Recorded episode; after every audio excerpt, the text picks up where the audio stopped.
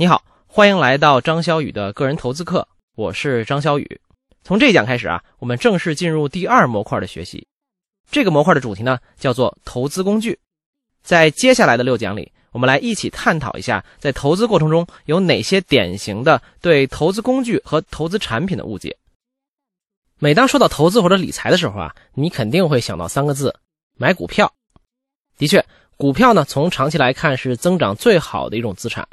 而且过去二十年，市场上的确诞生了一批创造了巨大价值的好公司。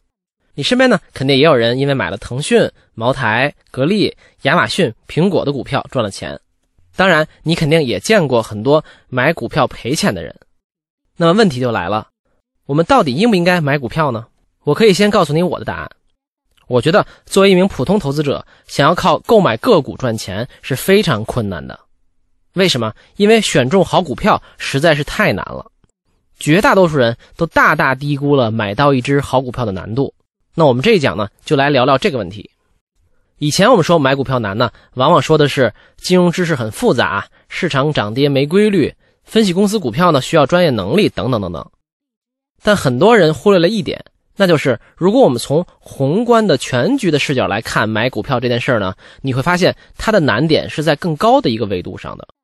为什么这么说呢？我来举个例子。当我们说买股票的时候，自然说的是买上市公司的股票嘛。那提到上市公司，大多数人的第一印象肯定是大公司、好公司、优秀的公司才能上市。但我要告诉你，其实绝大部分的上市公司其实都是非常糟糕的公司。所以，当你买股票的时候呢，买到烂公司的概率比买到好公司的概率要大得多得多，所以亏损的可能性很大。这个观点可能跟我们的常识有点不符。那让我们来看一组数据。比如用美国标普五百指数来说，这个指数呢，基本涵盖了美国最大、最好、最有代表性的五百家公司。那这些公司的质量怎么样呢？有学者统计了从1957年到1998年之间超过40年里标普五百指数的变化。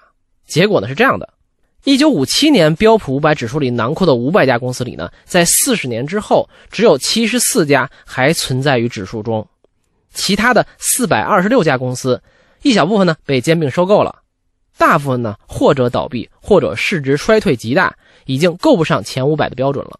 也就是说，哪怕是当时全美排名前五百的公司，经过时间的筛选，真正能稳定发展的也只有百分之十五。不过这里说的呢还只是稳定发展，没错，这七十四家公司是在指数里存活下来了。但是里面有多少家的投资回报是超过整个指数的呢？答案是十二家。换句话说，即使在那百分之十五没有衰退的公司里面，绝大部分的发展也没有超过市场平均水平。如果你在一九五七年的时候想买点好股票，给几十年之后的自己呢存点退休金，除非你是股神，能不断的买入有潜力的公司，卖出已经不行了的公司，否则呢，你能押中超出市场平均回报的公司的概率呢，只有区区的百分之二点四。实际上，如果我们把研究的范围从美国前五百扩充到整个股市的范围，你会发现结论是一样的。有研究显示，从1926年到2015年，美国呢一共上市了超过2万五千家公司，但到2015年末就只有四五千家左右还活着，超过百分之八十的上市公司呢都已经销声匿迹了。这些公司别说为你提供回报了，他们简直就是实打实的价值毁灭者。所以我刚才说，大部分的上市公司其实都是非常糟糕的公司，道理就在这儿。说到这里，有的同学可能想。从两万多家甚至五百家公司里挑出好的公司，确实是有点难。那既然好公司少，我就挑那些有名气的、规模大的明星公司不就行了吗？但可惜我要告诉你的是，投资那些看起来风头正劲的大公司，亏损的可能性更大。熟悉商业的同学呢，应该听过一本管理学的著作，叫做《基业长青》。那这本书的作者吉姆·柯林斯和杰里·波勒斯在斯坦福大学做了一个长达六年的项目，研究了几百家公司。最后呢，选出了十八家被他们认为是卓越非凡、长盛不衰的公司。他们也总结出来，一个企业想要保持长久的竞争力，最应该具备的素质有哪些。这本书啊，出版的时候就引起了很热烈的反响，直到现在呢，也是一本经典。但有意思的是，在这个研究结束五年之后，在这本书里面被定义成高瞻远瞩型的公司里面呢，已经有一半以上跑输标普五百指数了。别忘了，当初作者的筛选标准可是之前几十年里市场平均水平十倍以上的公司，是最耀眼的明星公司。比如我们熟悉的诺基亚、思科、爱立信、西门子、戴姆勒、ABB。那当年大家也是疯狂的追买他们的股票的，就像我们现在追捧阿里巴巴、苹果、亚马逊一样。那说到这儿，你可能会想，选出好股票是很难，但是也有成功的呀。巴菲特这种就不说了，连我的同事或者邻居也有买股票赚钱了的人啊。是我当然知道这世界上有买股票赚到钱的人，但这其中的路途可能比你想象的惊险的多。我们就拿公认的伟大公司亚马逊来举例，亚马逊呢是一九九七年上市的。上市价格呢是两美元左右，而到了二零一九年呢，它最高股价超过两千美元以上，涨幅呢是恐怖的一千倍。你可能想，当初要是买这只股票，肯定发财了。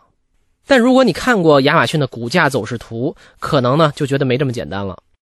我在文稿里呢放了两张图，里面呢是亚马逊上市以来的股价走势。在图里你可以看到，首先在两千年互联网泡沫破裂的时候。亚马逊的股价曾经从三百多块的高点跌到了五块钱，这种超过百分之九十九的跌幅，你觉得有多少人可以有能力扛过去呢？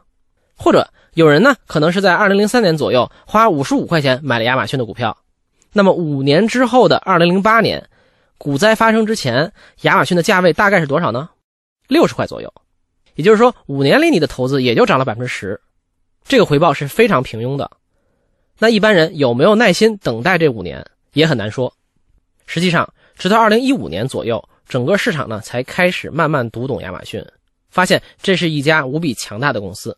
于是，亚马逊的股价在三年里从三百块钱左右直冲到两千。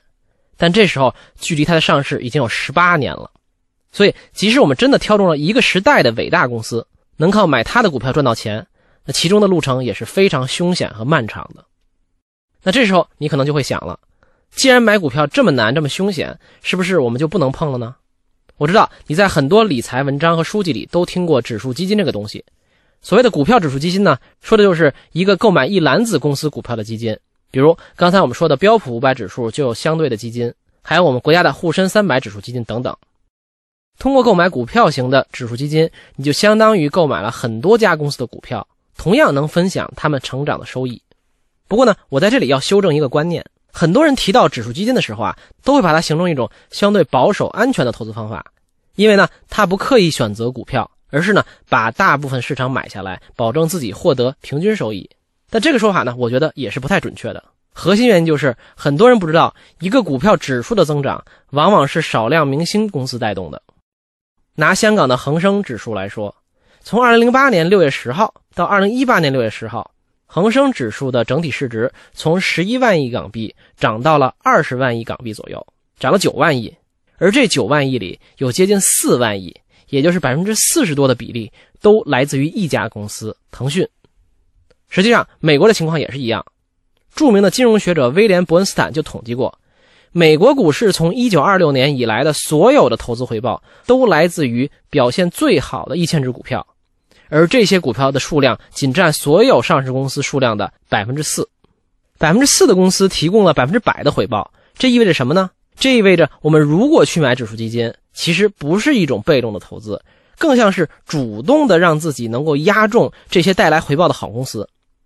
那非常有能力的同学当然可以认为自己能够买中那百分之四，而且能够扛过持有这些公司股票艰难的旅程。但对绝大部分人来说，投资的时候远离个股。分散性的投资股票指数，其实才是更理性的选择。好，总结一下这节课的内容：想挑中一只好股票是一件非常难的、概率很低的事情。